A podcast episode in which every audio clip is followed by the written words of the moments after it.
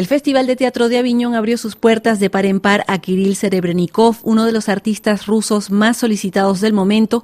El conocido disidente y archienemigo de Vladimir Putin inauguró el festival en la escena más prestigiosa de todas, el Palacio de los Festivales. En las paredes de piedra de este recinto medieval retumbaron las palabras de El monje negro, obra maestra de Anton Chekhov que Serebrennikov adaptó con un reparto internacional.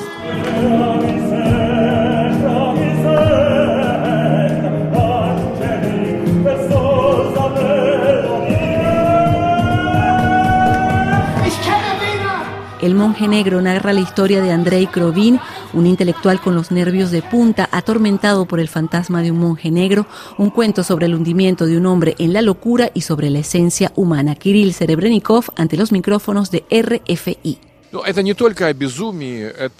El monje negro no habla solo de la locura, es una pieza que cuando la leí me puso la piel de gallina. El personaje principal está frente a una situación crítica que cualquiera podría vivir, pero lo que más me interesaba explorar es ese momento en el que debemos tomar una decisión crucial, si aguantar o abandonarnos a la locura. Serebrennikov es sin duda uno de los platos fuertes en Aviñón este año, director de de cine y de teatro, quien vivió durante meses en arresto domiciliario en Moscú antes de huir y radicarse en Berlín, detestado aún más por el Kremlin al asumir una postura resueltamente antibélica.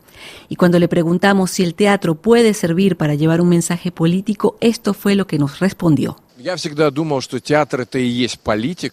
No creo que haya un teatro político. El teatro es la política misma. Es el lugar donde hablamos de la realidad, donde expresamos nuestra opinión y donde queremos creer que la gente que viene a ver un espectáculo sale de él distinta. Eso es, en definitiva, la política, dirigirse a un gran número de personas y tratar de convencerlos a través de las ideas que creemos justas.